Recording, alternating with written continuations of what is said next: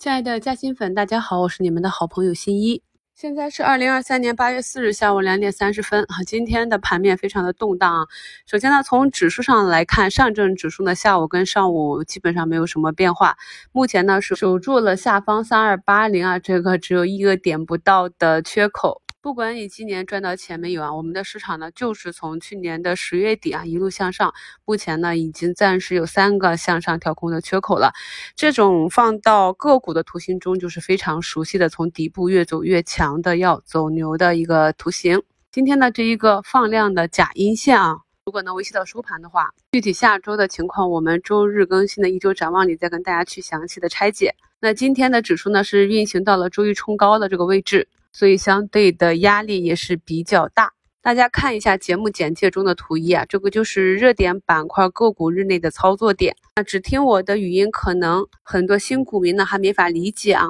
在早评和午评，我跟大家讲过了，今天的日内两个高抛点呢，就是早盘的冲高和下午的盘形。那给大家画的这张图呢是。通达信的上市公司财富趋势啊，黄色呢是两个日内的冲高点，一个是昨天资金进场抢筹，然后去博弈上午十点新闻政策一个冲高点。那么上午的会议呢，并没有什么太多的亮点，我们可以看到很多金融个股、券商股，像指南针呢一路是回落到平盘附近，同花顺和财富趋势呢，在上午呢一度是回落到了绿盘。那么早盘冲高兑现是对昨天。周四抢跑买入的一个短线操作，至于呢，在盘中要不要拉回点再重新回补仓位，是对下午和周末利好信息的一个博弈点。今天券商的行情跌宕起伏啊，情绪从一致到分歧再到一致，多次出现转折。所以呢，在底部券商异动的时候，我们第一天点评的就是太平洋。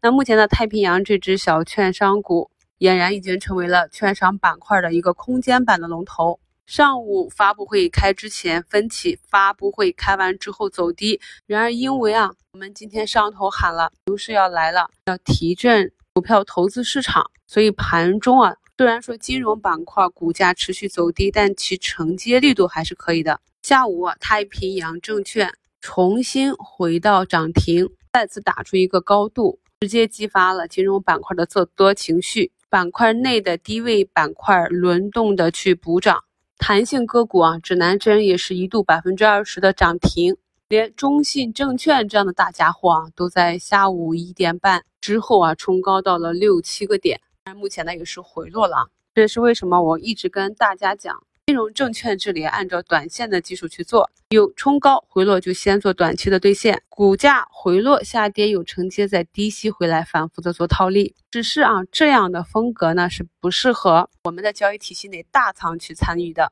因为一旦把握错了，追涨杀跌，不但赚不到，反而是大亏。所以近一周我一直强调说，我们市场的风格一定不能追高，好的标的呢一定要按照技术去低吸。你低吸的话呢，一方面有。盈亏比比较合适的反包的预期，另一方面呢，止损的空间也比较小。下午盘中传闻啊，中继续创董事长下周出来发路演，其主要目的是要上调利润率，单三季度八个亿啊，预计明年是六十个亿啊。这个小作文的刺激下，中继续创呢下午也是一路高歌猛进啊，天福通信是上涨了十三个点，也是带动着近期啊调整段时间的 CPU 光模块板块继续上涨。我在之前的节目里讲过，CPU 这一块呢，我国的技术呢还是全球领先。那么中期业绩报出来，中继续创的业绩也是大增，只是说呢没有那么的超预期，利润增长情况与股价的上涨情况不匹配。同时呢，其所在的整个大板块呢进入到一个调整周期。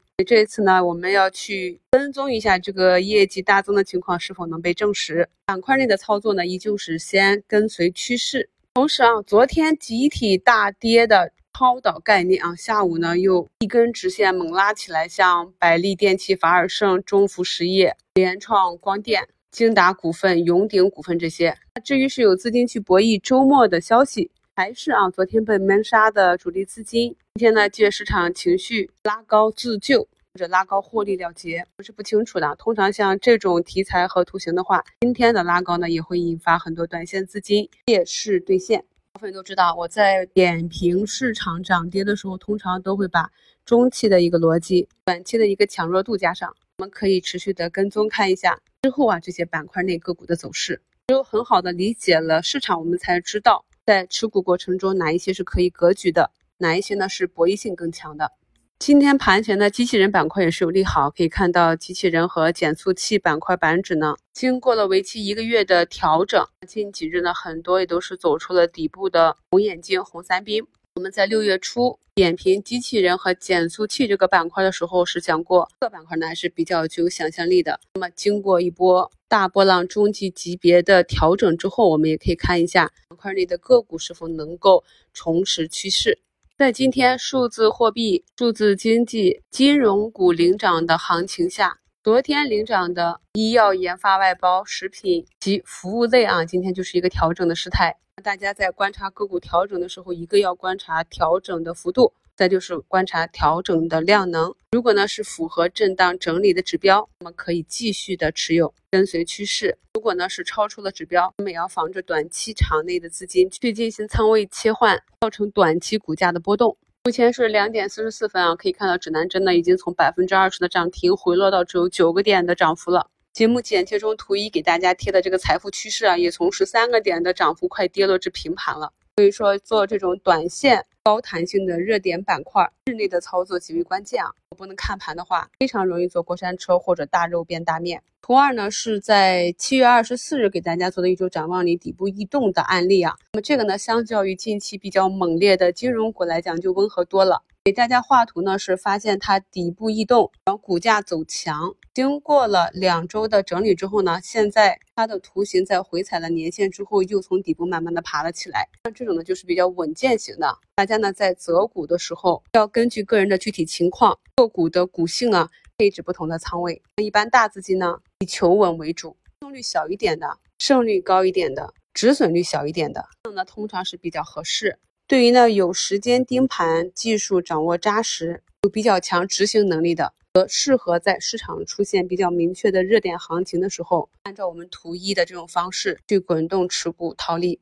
我们早盘点评的中报业绩大增的医美龙头爱美克啊，今天下午呢也是又再次收到水上，全天大概五六个点的涨幅，量能呢有明显的放大，这种呢也是中长期机构资金入场的一个迹象。期呢，我们可以持续的观察，像类似这种个股，后期呢它的股价是如何运行的。当前的这种啊大金融股的猛涨猛回落的行情，并不是非常健康的一个多头行情。我们呢不可能对所有的短线和日内趋势都能做到精准的判断，但是我们要坚持树立正确的价值投资体系，这样才能够有助于我们以平静的心态去看待市场的波动，耐心的等待属于自己的看得懂的机会。昨天收评里跟大家专门点评的光刻机个股，今天也是拉了尾盘。像这种盘中异动，我们都可以持续的跟踪，慢慢的积累啊，逐步的形成自己的盘感。祝大家周末愉快，我们周日一周展望见。